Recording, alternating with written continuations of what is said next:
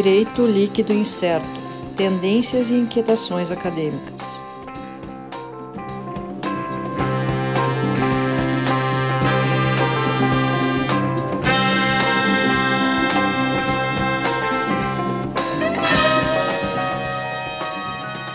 Olá, pessoal, tudo bem? Estamos começando aqui o DLI Podcast.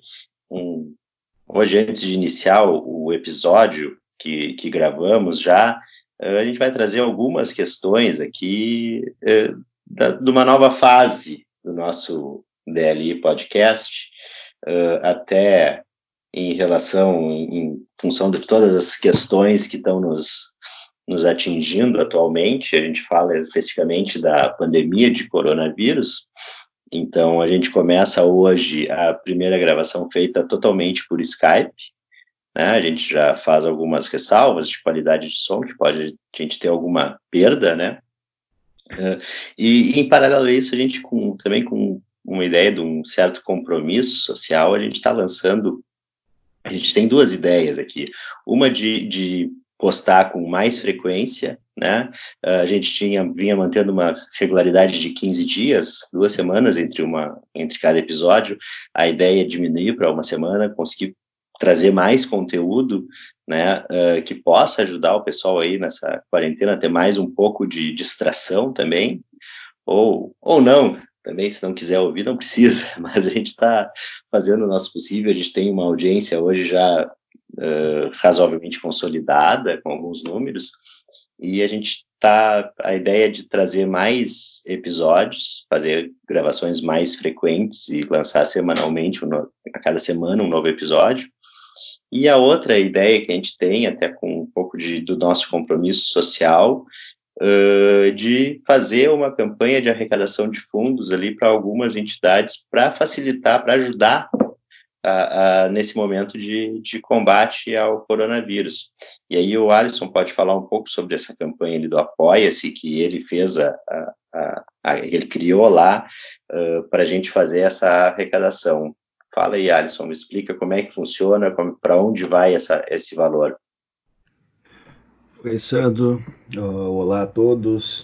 Uh, a gente criou uma campanha no Apoia-se, que é uma das plataformas de financiamento coletivo, crowdfunding e startups, que nem fala, que nem falou o professor Ederson Porto, né?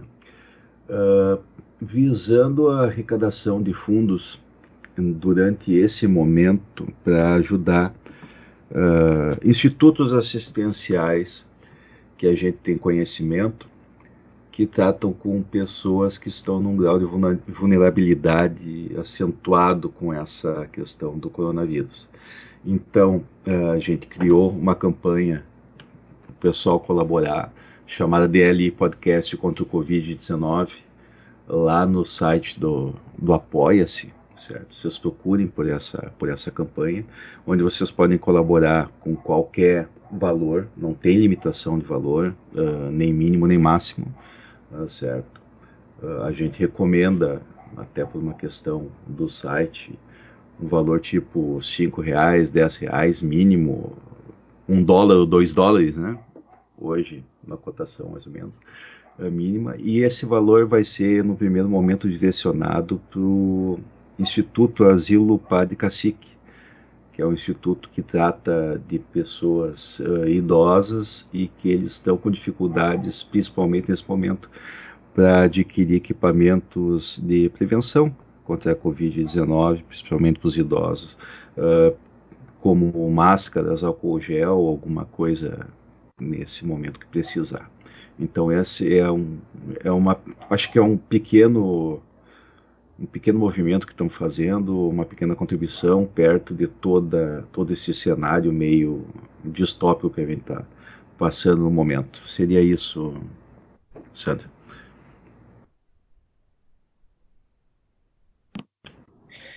Então, pessoal, assim, uh, tendo em vista toda essa nova situação aí que a gente vai enfrentar, a gente está aqui uh, também todo mundo em suas casas, né, dentro dessa condição e tentando trabalhar, tentando fazer alguma coisa aí para nós mesmos, para também uh, se fala muito em, nas questões psicológicas desse tempo de, de quarentena, né? Uh, a gente tenta aí juntos trabalhar para que para superar isso aí, seja um mês, dois meses, o tempo que for, para que a gente saia mais forte lá na frente. E na medida do possível ajudando os outros, sempre que possível. E, e o Asilo Padre Cacique, com certeza, para quem é aqui de Porto Alegre conhece a instituição, é uma instituição centenária, tem 120 anos, uh, faz um belíssimo trabalho. E sempre a ajuda lá é bem-vinda. Né?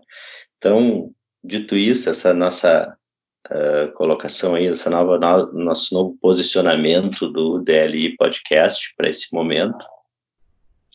E aí, pode seguir agora com um episódio normal, esse episódio com a Paula Jägers, falando sobre direito do trabalho e todas as implicações desse momento de crise nas relações de trabalho.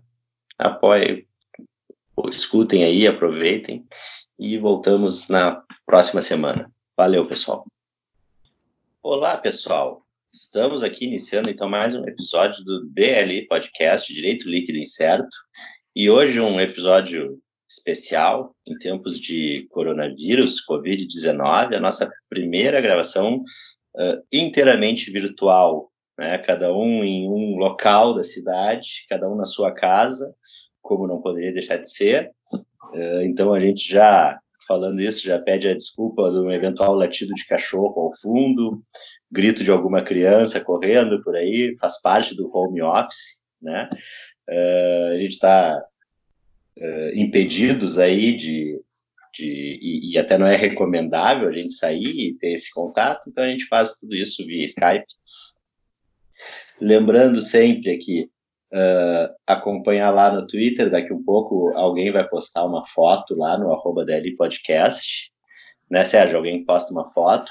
Uh, eu vou postar, vou postar print, isso sim. Print, pode ser também uh, lá no arroba DLI Podcast, você acompanha lá, e quando for postado o, cada episódio a gente atualiza lá. Uh, também dá uma olhada no canal do YouTube do DLI Podcast, também vai estar no YouTube. Uh, ativa o like, clica no sininho, faz toda aquela função dos youtubers. Né? Uh, eu estou aqui virtualmente com o Sérgio Gillet, que já deu um oizinho antes. Tudo bem, Sérgio? Olá, tudo bem. Alisson Capelari também aqui com a gente. Olá para todos. Hoje, nossa convidada, Paula Jäger, é mestre em Direito na PUC e atua na área de Direito do Trabalho, fez uma live muito interessante sobre a medida provisória 927 essa semana, que acabou rendendo o convite para vir aqui, para a gente ter um pouco desse, desse, desse tema. E aí, Paula, tudo certo? Bom dia, pessoal, tudo certo? Bom dia. Bom, bom a, a, Paula aqui, a, a ideia até, uh, uh, e conversava com a Paula no WhatsApp durante a semana, uh, deixar, primeiro, acho que a gente tem que dar uma contextualizada, no, porque como o episódio do podcast fica ali, pode ser ouvido daqui a uma semana, um mês, dois meses, um ano, dois anos, né? Ah, a gente vai dar uma contextualizada na situação que estamos. Estamos, como eu já alertei no começo, eu já falei uh, da situação da, das restrições em função do coronavírus, aí todo mundo vai identificar. Hoje nós estamos fazendo essa gravação é 26 de março, é uma quinta-feira, e desde a semana passada, acho que na quarta ou quinta-feira da semana passada, se não me engano, pelo menos aqui em Porto Alegre, uh, alguns decretos municipais uh, trouxeram as restrições ao funcionamento de diversos estabelecimentos. Né? Então, uh, estamos hoje com lojas fechadas, restaurantes em, em limitação de capacidade, não sei se já não fecharam também, somente serviços essenciais. Uh, E na segunda-feira, ou no domingo à noite, o governo federal editou uma medida provisória regulamentando as relações de trabalho para essas situações. E esse é o contexto que a gente tem, a gente vai falar um pouco sobre essa situação. Uh, como que a gente vai conciliar essas medidas de, de saúde pública com as relações de trabalho que a gente tem? Então, essa, esse é o mote inicial aqui, até que já um, um, um pouco da, da Paula nos falando um pouco como é que a gente vai, quais as, as como é que eu vou dizer, uh, quais as implicações disso nas relações de trabalho e como é que a gente pode resolver. O que, que tu pode nos falar em relação a isso, Paulo? Então, pessoal, então, é uma situação que estamos bem complicada, né? Mas, primeiramente, eu gostaria de agradecer o convite dos colegas é, por estar aqui nessa situação remota, mas juntos, né? E o que eu gostaria de, acho que é importante falar nesse momento, e até para introduzir um pouco assim o, o, o, tema das relações de trabalho, porque apesar da, dessa mudança radical que tivemos nos últimos dias, as relações de trabalho elas já estavam sofrendo alterações nos últimos anos. E muito já, já, havia, uh, já havia sendo falado, especialmente para nós, né, que estivemos lá no, uh, no programa de pós-graduação da PUC, por exemplo, que vínhamos comentando todas essas alterações. Então, se vocês obviamente devem lembrar que acho que foi em 2017 a gente teve pela primeira vez na história, segundo os dados do IBGE, a questão de termos mais trabalhadores uh, autônomos ou informais, segundo a divisão né, da, da pesquisa, uh, do que empregados. E então a gente tem uma massa muito grande de trabalhadores uh, autônomos, digamos assim, né, informais, bicos, daí aí entra também toda aquela questão de motoristas de aplicativo, uh, essa, essa turma toda que não tem né, aquela garantia do emprego. E já estava sendo polêmico isso, porque toda transição ela sempre tem pessoas que ganham e pessoas que perdem. E a gente estava já vivendo um período de adaptação, e nesse período a gente enfrenta né, essa crise vinda pela decorrente né, do, do coronavírus, essa pandemia, e que pega todo mundo, digamos que de surpresa, porque eu acho que ninguém estava acreditando que iríamos chegar a esse ponto, né, de isolamento, de parar tudo. E o que a gente vê é que pega os trabalhadores, e toda a sociedade, mas os trabalhadores entram em, em total desespero, pensando quanto tempo isso vai durar e como é que eu vou sobreviver especialmente porque é, a gente não tem, pelo menos no Brasil, essa cultura de organização financeira. E esse, é e esse era o meu primeiro alerta que eu gostaria de falar aqui, é que quando a gente está nesse, nesse momento de transição, e eu vejo por estudos até de outros países que também vivenciam, é uma tendência mundial. Uh, minha primeira crítica ao momento, digamos assim, é que uh, a gente está saindo de uma formalidade do emprego, indo para uma autonomia, mas com total despreparo, com trabalhadores que não têm nenhuma noção de administrar seu próprio negócio, com trabalhadores que não têm nenhuma noção de como fazer essa essa previdência, né, para o futuro. Então, uh, eu acho que isso tudo agrava ainda mais a situação.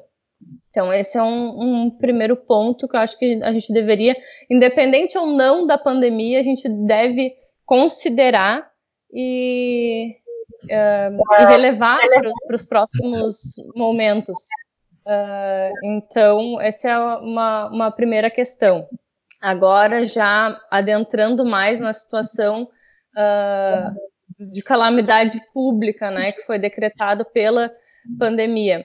Uh, os, os, decretos mandando, né, pedindo que fossem fechados comércios, lojas, shoppings, claro, isso varia uh, muito de cidade, de estado. Aqui em Porto Alegre a gente teve essa situação, mas eu já vi que tem outros lugares que não ocorreram bem assim. Mas isso uh, afeta toda, uma, toda a economia e os empresários também ficaram, né, uh, à mercê de, das relações de trabalho, de como isso funcionaria, e tentando dar uma abrandada nesses efeitos, surgiu a medida provisória né, no domingo, sendo que até ali já estava todo mundo enlouquecido querendo saber o que que se ia, o que que, né, que queria ser feito. Então, a gente pode conversar um pouquinho dessas novas medidas, porque elas vieram com o intuito de tentar, tipo, dar um, pelo menos alguma luz, né, na situação aí dos, dos empresários. Mas muito muito pouco ou quase nada no que se refere aos trabalhadores, porque foi muito mais para o empresariado do que para os próprios empregados. Uh, dentro dessa linha, Paulo, até, até a gente fez a brincadeira aqui antes, na, antes mesmo de, de começar a tratar sobre o, sobre o podcast, uh, quando tu anunciou uma live tu e o Diego ali no Instagram iam falar sobre a medida provisória a gente fez a brincadeira, mas como é que tu consegue terminar a live? Não teve nenhuma medida provisória no meio, portaria, decreto no meio do caminho para te mudar todo o que tu estava falando sobre isso? Porque realmente essa medida provisória ela é da, da madrugada do domingo, da, da noite, madrugada de segunda-feira, né? acho que foi 11, 11 e meia da noite do domingo uhum. que foi editada, foi publicada, né?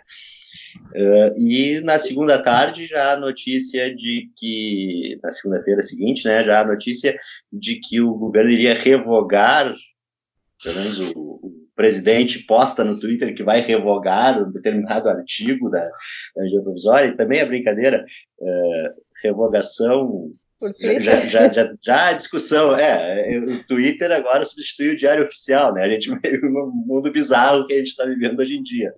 Né? Imprensa é, nacional para quê? A, a nossa pra imprensa quê? nacional é o Twitter agora. Claro, é, resolve, o Twitter resolve todos os problemas. É? é.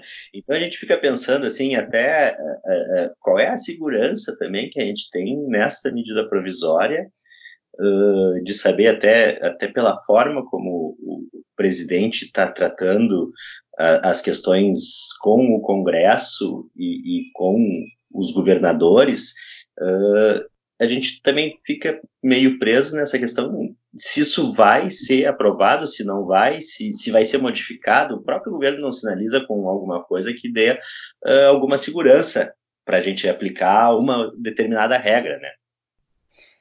É, esse é o problema, porque não tem segurança.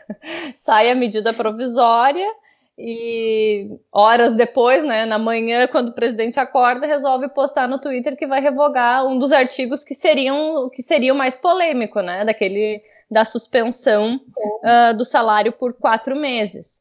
E anuncia isso pelo Twitter na noite de segunda-feira, e daí sai nova medida provisória, a 928, e então diz que confirma a postagem do Twitter, dizendo que foi realmente revogado, entre outras medidas, mas que foi revogado o artigo 18 da medida provisória do dia anterior.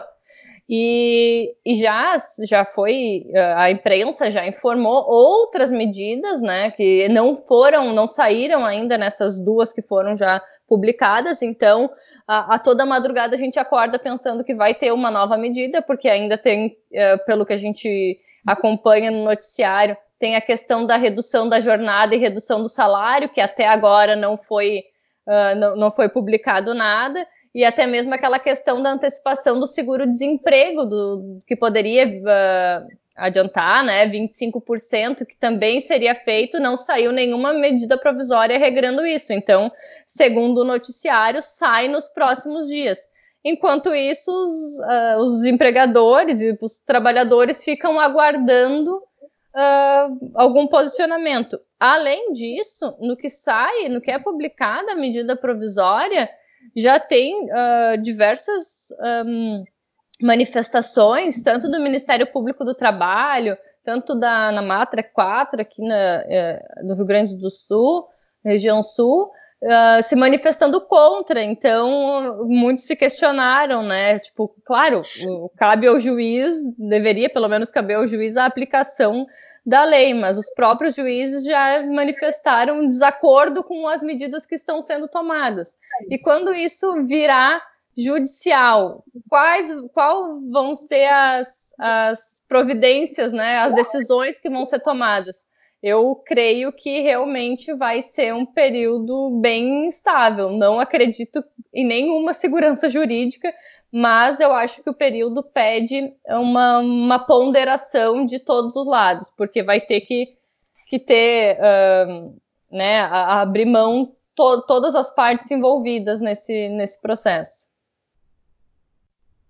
É, quanto a isso, então, a gente pegando um pouco dessas, dessas, de, dessas ideias aqui que estão na medida provisória, na medida provisória 927, uh, e, e, pegar um pouco, acho que também a gente teve a oportunidade de ver alguns sindicatos que conseguiram fazer acordos coletivos, no sentido de, de se equacionar isso aí.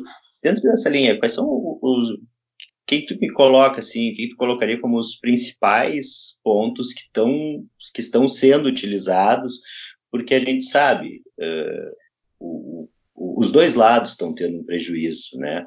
Uh, com certeza o empregador não não uh, a empresa não pode operar, né? Vai se eu tenho uma loja num shopping, eu não posso abrir a loja, eu perdi minha receita e vou ter os mesmas, as mesmas despesas, né? Uh, por outro lado, o trabalhador também não tem, ele por ele ia trabalhar também, por um, então nenhum dos dois tem qualquer culpa e estão tendo prejuízo. Uh, que, que, tu tem, que, que, tu pode dizer, Paula, em relação a essas medidas, a, a essas alternativas da medida provisória? Uh, como é que a gente pode pensar o, o que, que pode ser possível para o trabalhador e para o empregado em termos de, de convenção, de acordo, para resolver essa situação, pelo menos durante alguns meses, durante esse primeiro período aí. Então, a medida provisória ela vem no sentido de abrandar alguns requisitos de institutos que já estavam na CLT. Então, não tem assim nenhum instituto que seja uma invenção para o momento. O que tem é, abrandamentos de, de, exigências, de requisitos para essas, esses, uh, essas medidas. Uh, creio que no momento em que a empresa tem possibilidade de realizar um teletrabalho, acho que essa é a medida mais segura, digamos assim, para esse período. Uh, o teletrabalho ele já estava regrado né, na, na CLT, e, e ele traz algumas mudanças no sentido, por exemplo, de que é uma liberdade do empregador alterar o regime do teletrabalho uh, para do, do, do, presencial para o teletrabalho, porque antes a CLT dizia que isso uh, era, um, era um acordo entre as partes. O teletrabalho sempre a gente tem em mente muito o acordo do, dos envolvidos. E nesse momento que a medida provisória diz o empregador ele pode, né, por, uh, liber, uh, por liberdade dele, né, decidir que vai mudar do presencial para o teletrabalho. Porque, enfim, também não é nenhuma própria decisão do trabalhador, né? Foi imposto. Então, ela vem dizer que não precisa haver a concordância do trabalhador para essa mudança no regime. Uh, depois, a gente também tem a questão que precisaria, né? O, uh, que dispensa, na verdade, o registro na alteração do contrato individual, até porque as pessoas já estão em suas residências, né, já estão ou deveriam estar em suas casas, então não teria por que fazer com que o trabalhador vá até a empresa para assinar um acordo, para fazer a alteração no seu contrato. Então, ele dispensa esse registro prévio da alteração contratual uh, neste momento. Ainda o empregador, o cuidado que ele tem que tomar é de notificar o empregado com 48 horas né, de antecedência, no mínimo, que antes a, a CLT pedia que fosse com 15 dias de antecedência, abranda e pede para que, que notifique o empregado por 48 horas, seja por escrito, por meio uh, eletrônico, né, um e-mail, enfim, para facilitar essa comunicação remota. E ainda tem a questão do fornecimento de equipamentos. Por quê? O, o, já na CLT, já não tinha um regramento de quem é que tem que arcar com os custos dos equipamentos, porque ali dizia que seria por acordo entre as partes. Então, nesse mesmo sentido, vem agora a medida provisória, só que ela diz que para esse momento uh, emergente, o empregador ele tem que ficar responsável pelo fornecimento dos equipamentos necessários para a prestação do serviço emergencial na modalidade de teletrabalho. Então, não posso mandar um trabalhador ir para o teletrabalho se ele sequer tem uma conexão à internet ou um computador, que seja, algum equipamento né, eletrônico, no, no sentido de que possibilite o teletrabalho. Então, a, a, empresa que vai adotar essa, essa modalidade tem que dar esse mínimo, né, essa capacidade para esse trabalhador exercer atividade. Se ela manda para o teletrabalho e não dá esse suporte, então ele é considerado um, tra o trabalho que o trabalhador está à disposição, porque na realidade ele está ali, ele pode trabalhar, só que, por exemplo, está aguardando o computador que a empresa ficou de enviar e ainda não enviou, nesse período que efetivamente ele não está exercendo atividade por falta do equipamento, vai ser considerado tempo à disposição do empregador. E, por fim, também eles a, a medida provisória trata do teletrabalho, né, autoriza, digamos assim, o teletrabalho para o estagiário e o aprendiz. É importante ressaltar que o estagiário ele não é uma relação de emprego, então ele não está regido pela CLT, mas a medida provisória né, já já coloca ali que ele pode realizar o, o, o, o teletrabalho nesses mesmos moldes, e assim como o menor aprendiz também.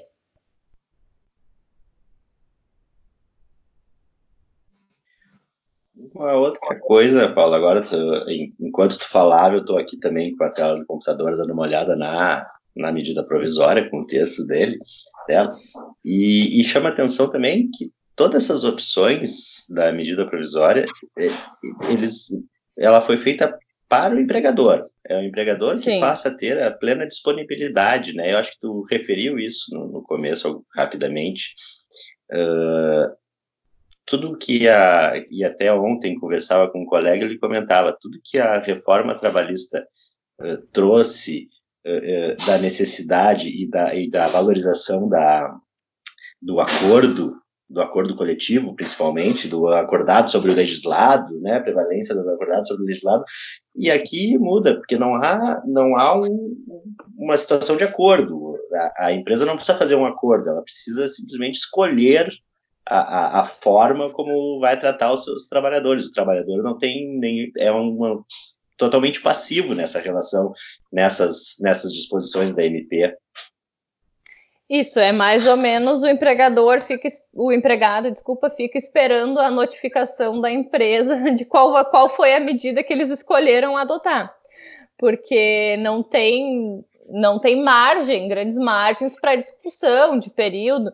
E, na verdade, eu acho que também foi com a ideia de que é, a, a, cabe à empresa, nesse momento que ela não está tendo, exercendo atividade ou lucro, ou a maioria delas, pelo menos, é, tentar adotar uma, uma ou mais medidas de para tentar uh, minimizar né, os efeitos dessa crise.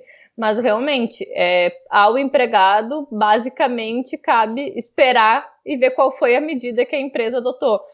Fica fica totalmente à mercê, por exemplo, férias, quem tinha programado períodos de uh, períodos de férias, por exemplo, já a pessoa já não sabe mais quando vão ser essas férias. Enfim, isso até aconteceu comigo. A minha mãe já tinha uh, pedido, a minha mãe trabalha, né, e pediu que já tinha marcado férias para junho, porque, enfim, na, nasce a minha bebê e ela ficou de vir para Porto Alegre me ajudar. E agora, com o corona, perdi a ajuda da minha mãe, porque as férias dela estão sendo agora, né? então, tem, tem todas. E não tem opção, não tem essa de dizer, ah, não, mas eu preciso para para junho, porque vai nascer. Não, é férias coletivas para todo mundo e vai usar as férias agora, porque é uma, é uma uh, medida a ser adotada pelo empregador. Não tem conversa com o trabalhador neste momento sobre isso. Então, é, tu perde, né? Eu falei para, mas nessa situação os trabalhadores já estão mais ou menos assim, bom, melhor eu ter férias do que eu ser dispensado, porque tá todo mundo com muito medo, muito inseguro, né? Então acaba sendo aquele cenário de terror e pânico que qualquer coisa que falarem é melhor do que ficar desempregado nesse, nessa crise. É, o, o grande problema a gente Desculpa, Sérgio, fala, Sérgio. Não, vai, fala, porque eu, depois eu falo, dependendo do que tu falar. tá. uh, não, porque o, o, grande problema, assim, a gente já vinha uma situação de desemprego grande, elevado. Então, e, e quando tem uma força, maior força de trabalho, uh, tu dá margem para que o empregador tenha um maior poder. Né? Ele, ele, a relação fica mais desequilibrada quanto mais uh, quanto maior o desemprego, menos o, pode, o salário pode ser menor, as pessoas podem se sujeitar a trabalhos uh, inferiores por valores inferiores, e, e, e, dentro dessa que já, que já estava, né, a gente já vinha com uma situação nesse modo e, e tem um agravamento agora, então esse me parece que o, grande uh, problema é que a a, a, ideia do governo aqui é só de proteger a empresa. A proteção do trabalhador acaba. Até já partindo também, uh, aqui a gente está falando de trabalhador. Né? Uh, o, o, a MP fala do empregado. Né? Uh, e aí a gente fala, tu falaste no começo, Paula, uh, dos trabalhadores ali, da, do, dos autônomos, né? Uh, eu até anotei ali, tu até referiu os informais e autônomos e referiu os motoristas de aplicativo, que são hoje uma, uma massa enorme uh, de pessoas, né? Uh, e isso o governo não tem nenhuma medida em relação a, a esse pessoal aí, né? Não, nada. Para isso permanece silente. Os motoristas de aplicativo da Uber, por exemplo, que contraírem o, o, a doença, né, o coronavírus, a empresa ela se manifestou que vai manter uma remuneração, né, uma, como uma indenização para esses trabalhadores, mas por questão de política da empresa, não tem nenhuma obrigatoriedade nesse sentido. E as outros aplicativos não vi nenhuma manifestação nesse, neste mesmo sentido. E até mesmo uma coisa que, que, chamou, que me chamou a atenção é que essas medidas que seriam adotadas para as empresas, né, para abrandamento, até para. porque é um ciclo, né? De, de, de, de, se as empresas quebrarem, enfim. Mas parece que eu senti falta de uma política, de uma, de uma contrapartida né, para essas medidas, porque o governo poderia, ao meu ver, ter imposto essas medidas, eu acho que não, não tem nada assim que seja absurdamente impossível de ser feito. Acho que com o esforço de todo mundo, tirando realmente aquele artigo 18, são questões que têm uma certa relevância, não, não vejo problema, mas eu acho que poder, faltou, ficou faltando aquela contrapartida, por exemplo, de em certo período a empresa, então, uh, não fazer dispensa ou dispensa só em dada situação muito específica como uma forma de dos empregados se sentirem mais seguros, né? Ter uma, uma, uma opção assim, tipo, ok, eu tô abrindo mão das minhas férias que eu tinha planejado, tô abrindo mão meu banco de horas que ia ser pago agora vai ser pago em 18 meses. Eu, eu vou trabalhar nos feriados e não vou compensar, enfim, foram as medidas trazidas pela medida provisória, uh, mas poderia ter uma, um, algum outro benefício no sentido, tipo, eu estou fazendo esse esforço, mas eu tenho uma garantia de que eu não vou ser, sei lá, dispensado em tanto tempo, ou se eu for dispensado, vou ter uma indenização, enfim. Uh, não, não sei exatamente qual a, a, a, extensão né, desse, desse benefício, mas que, porque havia rumores de que haveria alguma algum tipo de, de regramento nesse sentido, mas que, pelo menos até agora, né, até essa madrugada, porque sempre sai na madrugada, não apareceu. Então, eu acho que está faltando um pouquinho disso e, e até mesmo uh, concordo que até agora todas as medidas adotadas é, é, é, é entre empresa e trabalhador e muito pouco o governo tem entrado com medidas, especialmente para esses trabalhadores que não são os empregados, né? Então, porque aqui estamos falando de situações de empregados que estão com um salário, digamos, garantido e vão ter alguns prejuízos. Mas e aqueles trabalhadores que não são os empregados, como nós estávamos falando? Para esses não tem garantia nenhuma, não tem notícia nenhuma, não tem uh, sequer isso é muita esperança, né? Porque não, não temos uma previsão de tempo que isso vai durar, e até mesmo as informações controvertidas do, do governo, né? Ministério da Saúde fala uma coisa, a orientação médica é uma, a orientação presidencial é outra, e as pessoas elas estão sem muitas, os trabalhadores sem muitas perspectivas de quando isso efetivamente vai acabar e o que eu tenho a sensação é de que nesse isolamento eles não vão conseguir, sem nenhuma outra providência, fazer com que dure por muito tempo, porque nós já estamos aí mais de uma semana e as pessoas, por exemplo, uma empregada, uma diarista que está sem fazer a sua faxina já está sem receber. E ela vai chegar agora, vai virar um mês, e aí quem é que vai comprar comida, quem é que vai pagar a conta de água e luz, porque não teve nada até o momento no sentido de, uh, de ter algum benefício em relação a isso. Então, os trabalhadores que não são empregados estão, até o presente momento, totalmente à mercê né, da, da própria sorte, só tendo que obedecer regras de ficar em casa. Então, a situação está tá bem complicada. E, e, nesse ponto, Paula, o que eu percebo assim é que a gente está numa, numa grande uh, num grande tempo de incerteza, de insegurança, não só jurídica, mas insegurança social também.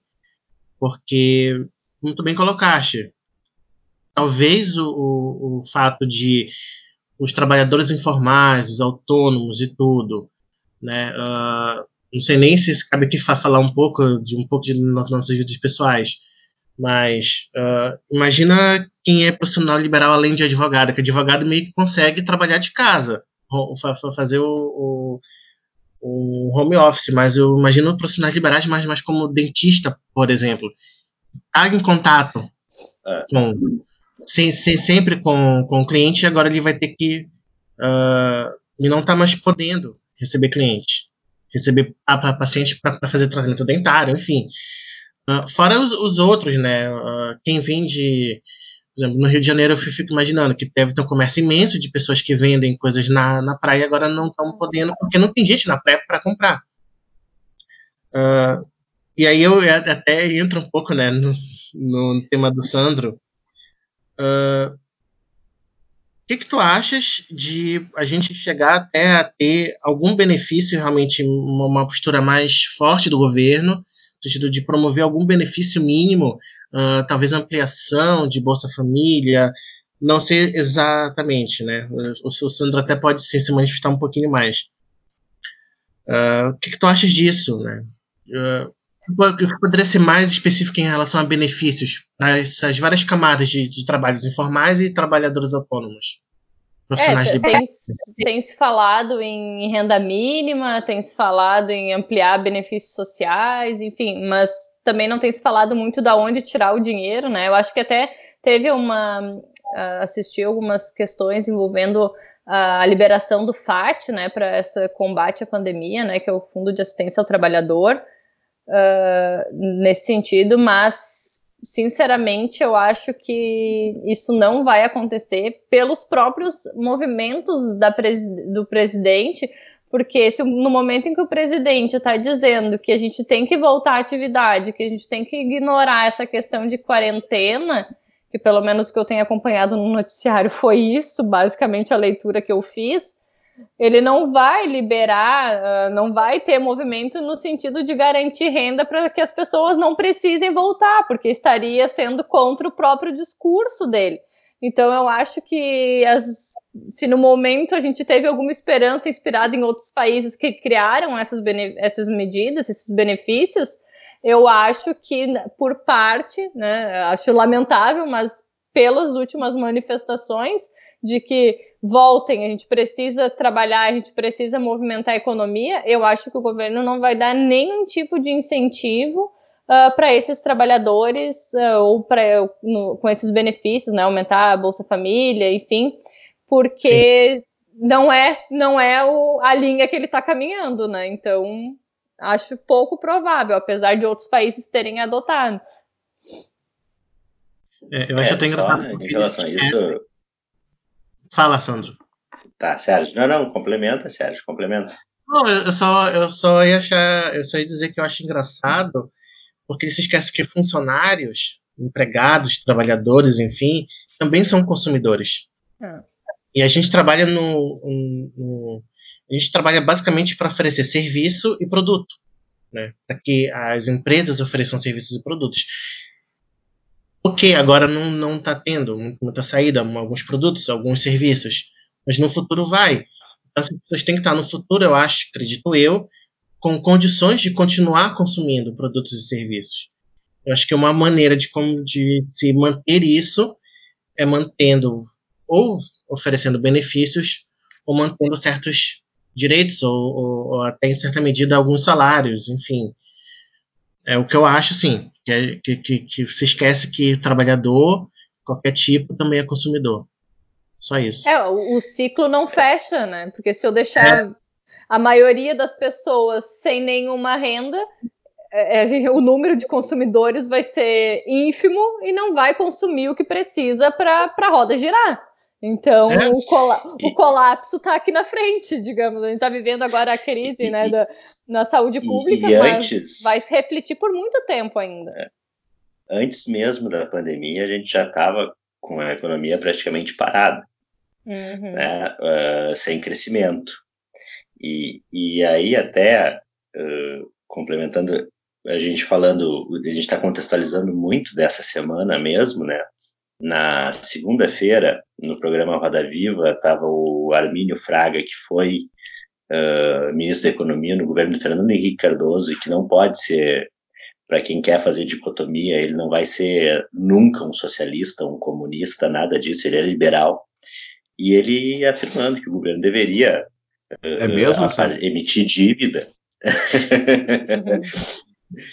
ele, que o governo deveria esquecer um pouco a questão de, de controle fiscal e fazer um pouco de dívida para fazer a economia girar, senão não tem como sair, né?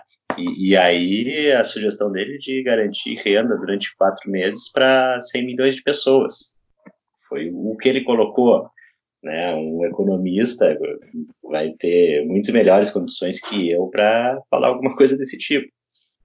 Uhum. Mas eu até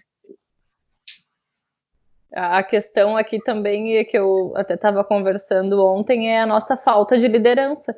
Porque a gente não tem uma liderança, até porque nossa questão política que a gente vem já nos últimos anos com muita divisão política, né? E nesse momento se reflete, porque a gente está numa situação em que cada um fala alguma coisa e ninguém quer ceder para para a estratégia do outro. Então a gente tem estratégias completamente diferentes e que uma acaba impedindo a realização da outra. E a gente não tem uma liderança no país que diga, tipo, não, nós vamos adotar tal situação, porque o presidente adotou uma política. Eu, não, sinceramente, eu não sei se o certo é fazer a quarentena ou não é fazer. Eu sempre achei que fosse esse o correto, mas já vi vários médicos dizendo que também teriam outras formas, que outras pessoas.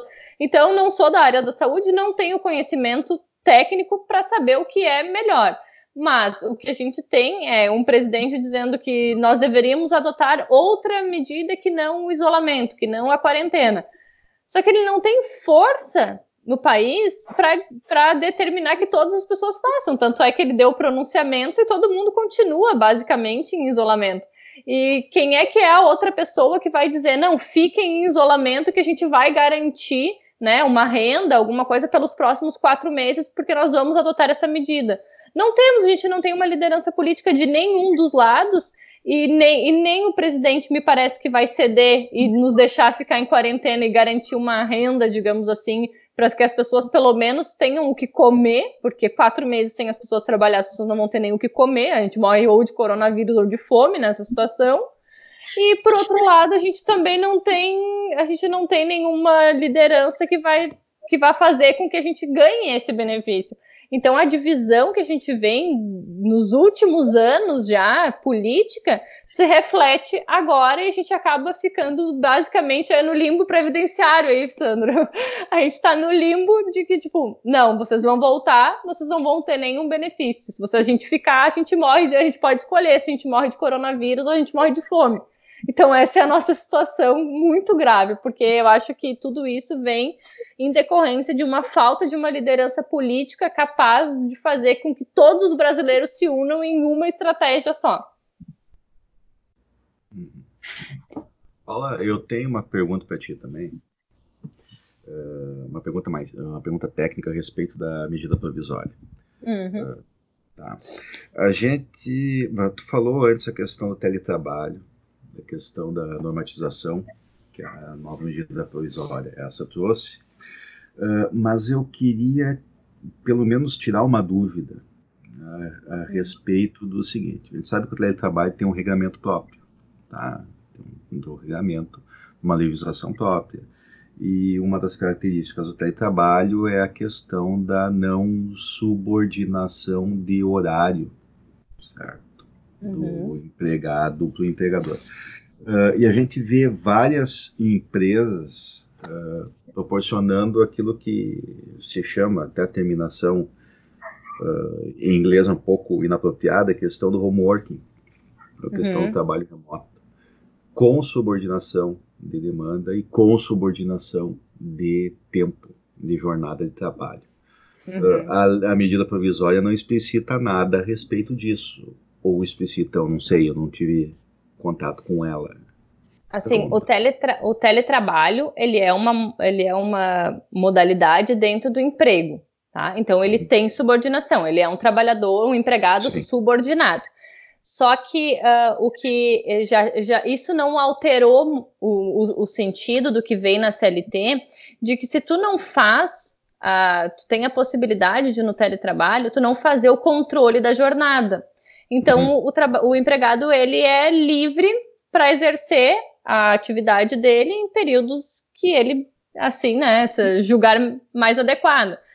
Uh, em compensação, daí ele não tem, uh, por exemplo, pagamento de horas extras, porque ele faz à vontade, quer trabalhar de madrugada, trabalha. Uh, e isso é uma modalidade que já vinha crescendo muito nas empresas, porque eles têm feito muito, uh, têm adotado muito uh, essa questão por produção. Então, tipo, não importa o tempo que tu vai fazer, eu quero esse trabalho para tal dia. E a pessoa, o empregado, vai no seu tempo, no horário que ele julgar melhor, fazer. Então, já não teria o pagamento, né, incidência de, por exemplo, horas extras. Porém, tem a possibilidade, né, de, de da, da, empresa ter algum acordo ou alguma convenção coletiva em sentido contrário e dizer não, a gente tem, a, a gente adota o, dele, o teletrabalho, mas a, a, gente estabelece um horário e daí tem a possibilidade de uh, fazer uh, login e log-off para trabalhar só naquele período. Essas empresas que controlam a jornada do trabalhador né, em teletrabalho, essas aí uh, continuam com, a, com o encargo, digamos assim, né, de controlar, se tem um acordo nesse sentido, e daí, nesse caso, tem pagamento, por exemplo, de horas extras, ou vai para banco de horas, daí depende da combinação de cada um. Mas, para aqueles que não fazem o controle da jornada, em que o trabalhador fica livre, e daí a, a, a medida provisória ela só vem confirmando, porque isso já estava na CLT, né? Então, ela diz que o tempo de uso de aplicativos e programas de comunicação fora da jornada normal do empregado não constitui tempo à disposição. Então, aquele negócio de responder o WhatsApp de noite, de madrugada ou de manhã, para quem está em teletrabalho e não tem controle de jornada, não incide uh, tempo à disposição do trabalhador e, consequentemente, não vai ter o pagamento de horas extras. Mas uhum. para as empresas que têm acordo em sentido contrário, de que vão controlar, essa regra não mudou. Tem também a, a questão que a MP vem trazendo aqui de uh, aproveitamento de feriados, por exemplo, que é uma medida que para aqueles que poderiam, que são, por exemplo, comércios de shoppings que abrem em feriados, digamos assim, uh, que pode ser compensado uh, seria mais ou menos uma antecipação né, da, da folga, porque daí o que acontece é que pode ser tanto feriados nacionais, uh, estaduais, né, ou municipais, uh, em que, por exemplo, na data lá do feriado, depois que toda essa situação de calamidade passar, né, já estamos, já estarmos mais tran tranquilos, uh, a, a, o comércio, enfim, a empresa abre no feriado, o trabalhador trabalha, recebe o valor normal pelo dia de trabalho normal e não precisa dar aquela folga compensatória, porque a folga ele já usufruiu agora neste momento da, da pandemia. Então ele já está antecipando aquela, aquela folga. E isso pode ser feito, pode ser notificado né, por escrito ou por próprio meio eletrônico, também com 48 horas de antecedência do empregado. Só o empregador tem que tomar o cuidado de deixar bem explícito nessa comunicação qual é o feriado que ele está antecipando, para depois não ter né, nenhuma divergência, enfim. E, e, outro detalhe também é a questão, isso mais uma vez também é decisão do empregador, né? ele que vai decidir sozinhos quais vão ser os feriados e quando se vai implementar essa medida. Só tem um parágrafo na medida provisória, o, parágrafo segundo do artigo 13, e que vai dizer que no caso de feriados religiosos, tá? Para os feriados religiosos, uh, é necessária a concordância do empregado e ele se deve se dar por uh, manifestação, o um acordo individual escrito. Mas se o feriado não for religioso, é por um, medida adotada né, por vontade somente do empregador. Ah, bom. Não, certo. É, bom, a, a, gente viu aqui, é, mais uma vez, né, essa questão dos feriados também por uh, vontade do empregador, tirando o feriado religioso, né, a única restrição. E, e Paulo, assim, ó, a gente está tá vendo aqui, já tem, uh, uh, a gente, apesar de não ter nenhum nenhuma, vamos dizer assim, nenhum controle rígido de tempo, a gente já está com bastante tempo ali de gravação, e até para manter o nosso padrão dos, dos episódios, uh, assunto não falta na área nesses últimos dias, né? Trabalhista não está com tédio. Não, tédio, uh, tédio na quarentena não é para nós, né, Paula? Não, não, nunca trabalhei tanto.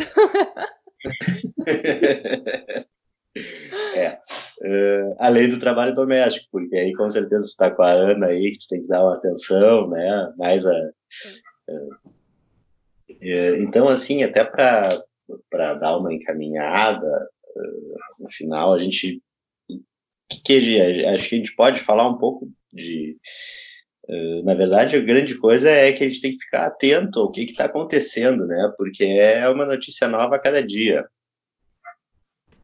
É, exatamente. E normalmente, como a gente havia comentado, elas saem de noite. Então, quando acordar de manhã, a primeira coisa que os trabalhadores, a sociedade como um todo tem que fazer é acompanhar o jornal ali, as notícias, para ver o que, que mudou nesse dia, né? O que, que vem de, de alteração. Então, o jornal não o impresso, porque esse aí já veio, já está desatualizado. é, esse não. o negócio é olhar os grupos da família, que sempre tem alguém que já postou. Justo as fontes de fake news. Uhum. Uh, é, é, e não se apavorar com tudo que está escrito, né? Porque é impressionante a quantidade. De, eu falei, é, eu acho que é por causa do tempo livre, né? As pessoas não param de criar notícias no sentido, tipo, que deturpam totalmente as matérias. Eu até vi uma que, que os idosos que saíssem na rua iam perder a aposentadoria. A minha avó me mandou apavorada. Então tem que tomar um cuidado com as fontes. Não, mas, é, mas eu vi tá que a. Mas olha aí, a, a, Paula, essa fake news eu vi que, na verdade, ela foi uma, foi uma tentativa de, usando a linguagem das fake news, de fazer os velhos ficarem em casa. Se funcionar, tá bom, né? Então foi uma fake news do bem, digamos assim. É, não, olha, tem Cara, muita, aí, muita aí vamos colocar uma situação. Existe fake news do bem? Debate é, filosófico é, isso fazer. Para outro episódio. Tá anotado aqui para o outro episódio. Mas falando sério, eu acho assim, que o importante é, é se atentar, claro, na, nas fontes, e eu acho que as próprias redes sociais uh, seguindo pessoas sérias, tem vários jornalistas sérios, enfim, economistas, que estão disponibilizando de, de informações praticamente em tempo real, né, embora remoto, mas que, e que vale a pena, porque tem muita, muita informação mesmo, e isso a gente vai ver os reflexos depois no judiciário, né, do que, que realmente vai, vai surgir. Mas eu acho que nesse momento é aproveitar o tempo para se manter informado, é a dica. E segurança jurídica, eu acho que é algo que não pode ser afirmado. Eu não tenho coragem de afirmar, de dizer que isso é seguro ou não, porque eu não sei se amanhã já não revogam alguma coisa. Então, não teria essa audácia, mas o que eu posso dizer é que hoje, sim, é isso que está que tá basicamente acontecendo e valendo. Amanhã a gente pode voltar com outro podcast falando totalmente ao contrário. nosso direito, nosso direito cada vez mais líquido e incerto. Incerto, esse nome está perfeito. É, e, e a outra coisa, assim, a gente sempre quando termina o episódio, a gente sempre pede alguma referência de bibliografia. Para essa não temos, não tem nada escrito sobre Nem sobre me atrevi a perguntar isso. É, é eu acho que a gente precisa. ficaria com a, mais com as informações de redes Online. informais mesmo, ou o próprio site, uhum. talvez, do Planalto, para conferir o que está valendo, porque nada é escrito. E eu acho que ninguém está se atrevendo muito, porque ninguém está com, com vontade de dedicar um tempo para alguma coisa que sabe que não vai, não vai perdurar, né? É, então, Paula, muito obrigado aí. Nossa conversa muito legal. Nossa conversa completamente virtual e sobre assuntos que não sei se, se estamos certos, errados, se não vai mudar tudo é. semana que vem ou amanhã mesmo. Mas pelo menos para quem está ouvindo fora dessa semana, uh, tenha em conta que a gente está falando sobre o cenário de hoje, 26 de março de 2020. Então é. não vai depois, daqui a um mês, ah, vocês disseram que tá tudo errado. Disse, não, mas mudou, cara, não posso fazer nada. A gente tem essa e tomara temporal, que a gente esteja errado, né? Tomara que, que todas as nossas previsões estejam erradas, que a gente ouça daqui a um tempo e pense, olha só o que a gente estava pensando e não foi nada disso.